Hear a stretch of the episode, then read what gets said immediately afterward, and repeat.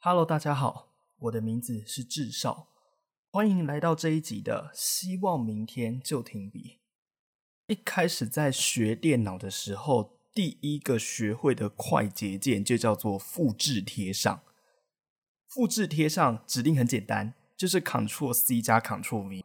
它的功能就是将一句话原封不动的，记得哦，是原封不动的贴到自己想要贴上的地方。这个功能一般我们在文书处理的时候非常容易用到，总不可能历年的图表或是问卷调查全部都打掉重盖，一定是复制贴上才能够一劳永逸。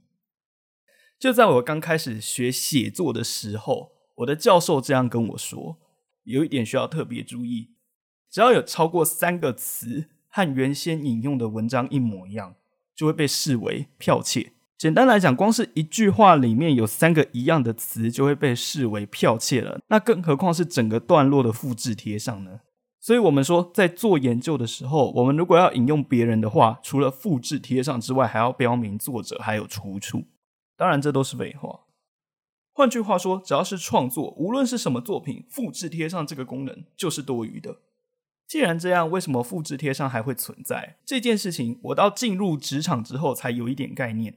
我们假设职场就像一个金字塔，每一个层级都层层分明，每一个层级的主管所要做的就是向下了解状况，并且向上回报。在这个金字塔当中，真正重要的就只有最下面的人跟最上面的人，其他中间那几层的人都是负责传话，他们有义务知道整个案子的过程，可是他们没有办法去左右案子的结果。所以在这中间的人反而会有一点绑手绑脚。既然案子是从下方上来的，就表示我的等级比他高，但是我的等级又没有高到能够左右这个案子的动向。所以这个时候，复制贴上开始发挥它真正的功能。举例，每当政府机关有提案的时候，通常有两个途径：一个是来自上司指示，叫下方的人去处理的代办事项，或者是下方的人要办理一些例行性的业务。去告诉长官说，现在这个时间我们差不多要办这件事了。通常长官不会是我们肚子里的蛔虫，他有的时候也不会非常精确的知道这些例行性的工作几月做 A，几月做 B，然后到几月的时候才进入 C 阶段。所以通常一线人员在做好所有的事前准备之后，就会开始写公文去知会主管，告诉他说我们要办这件事喽。你只要点头 say yes，我们就会开始启动。以政府公文内部的规则来讲，这种公文我们给它一个名字叫做签。只要告诉上司说今天我要做什么事情，它内部的规则是什么。如果上司你同意，那接下来我要怎么做？只要写好这三件事就好，并没有太多的规定。在架构上，并没有想象中的那么复杂。问题来了。在签文第一手送出去之后，中间会经过个上司，然后再来是主管，然后再来还有主管的主管，在这一层一层往上叠的过程中，依据每个人写文章的经验不同，当他觉得这个东西没有办法照他百分之百所想象行动的时候，这个文书就会被直接推荐。于是，为了不要让这个文被推荐，我们只好无所不用其极的去达成我们的任务。就像我跟长官说：“嘿，长官，我接下来要做拨款哦，请核实。”可是这个东西才刚传到我的前辈手上，我的前辈却马上回应我说：“你不用写那么白话，你应该要写的是核销案或者是拨款案，然后不应该是请核实。照一般的逻辑来写，应该是呈请见核。其实也不一定要写请核实，你懂吗？”听到这样子的回答，起初我满头问号。你讲前半段我可以理解。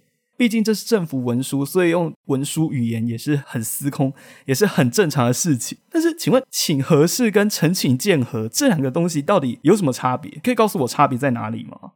这种逻辑会造成很多不必要的拖延。可是，每个人都想要证明自己有参一脚，同时他们又不希望产生什么闪失，然后就这样子承担不必要的责任。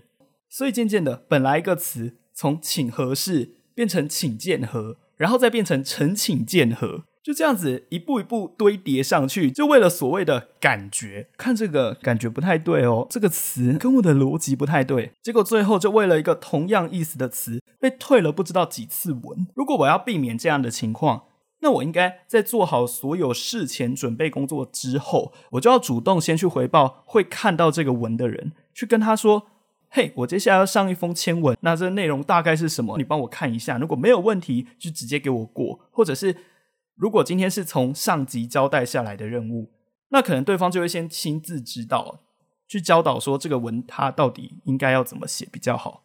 问题来了，就算照他的方法写下去，当他今天觉得感觉不对哦，这样不太 OK 哦，他最后还是会把那个文退回你的手上，再让你全部重写。曾经我就有过，诶，这个借款你就说在那个 A 预算的名下，嗯，借款九十九万余元，这样就好了哦。啊，那个你就赶快把那个文送上来啊！于是最后我点了点头，然后回去把那个公文搞定。搞定之后送出去，因为那份是借款的公文，所以势必要经过会计单位。那封文确实是从我上司那边出去了，结果到了会计单位，会计单位说：“诶，这个不符合我们借款的写法呀。”来，我再给你另外一套范本，你照这范本写上去就好哈。什么？我写的是将这九十九万元从 A 的项目预算下支出。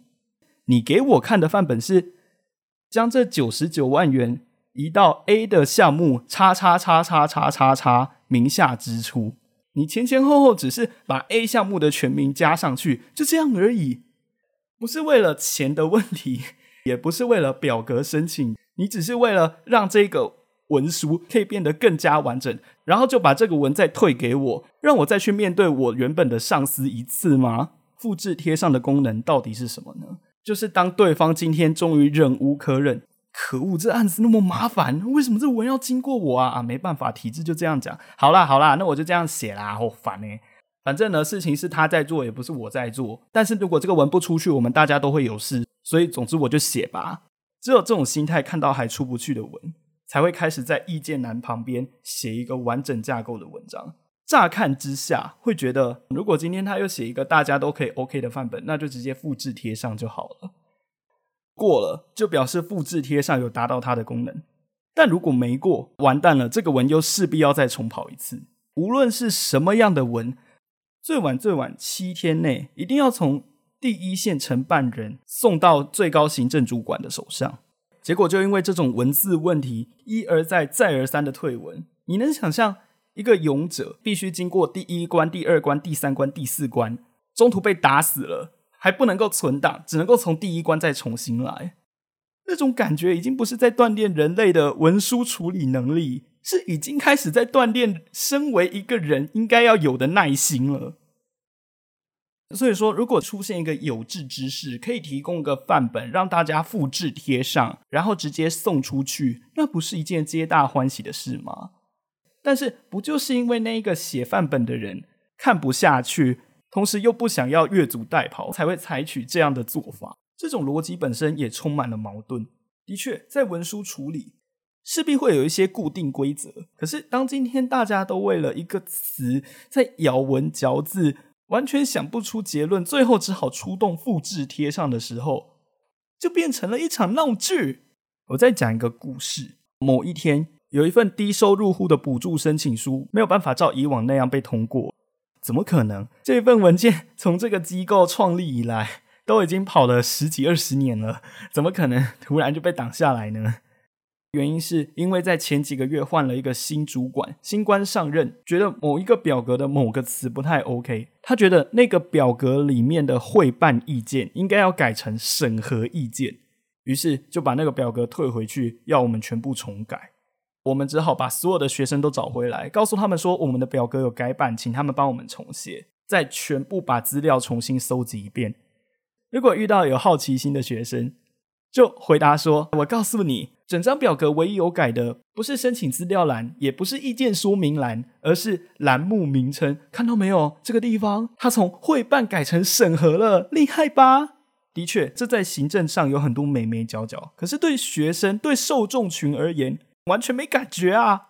文书处理本身怎么写并不是个问题。如果写的人他的中文能力、他的国文能力足够的话，对他而言应该也不是难事。可是就是因为这种潜规则太多，导致这文书必须要因着这些理由一而再、再而三的重改、复制贴上。它表面上是为了效率，但它同时也象征着我们在帮忙加固某一种体制。只要把固定的想法、固定的格式，还有固定的文字完全相同复制贴上，就可以完成任务。我们需要的并不是去了解所谓的逻辑，我们只需要去了解长官到底要什么词。之后再把它原封不动写上去就好了。所以说，如果今天你在做行政工作，你听见你的同事或你的上司，甚至你的长官跟你说：“你这个词看起来怎么不太对？你的国文能力怎么这么差？你怎么只会复制贴上？”那些话你不要信，不是你的问题，与你完全没有关系。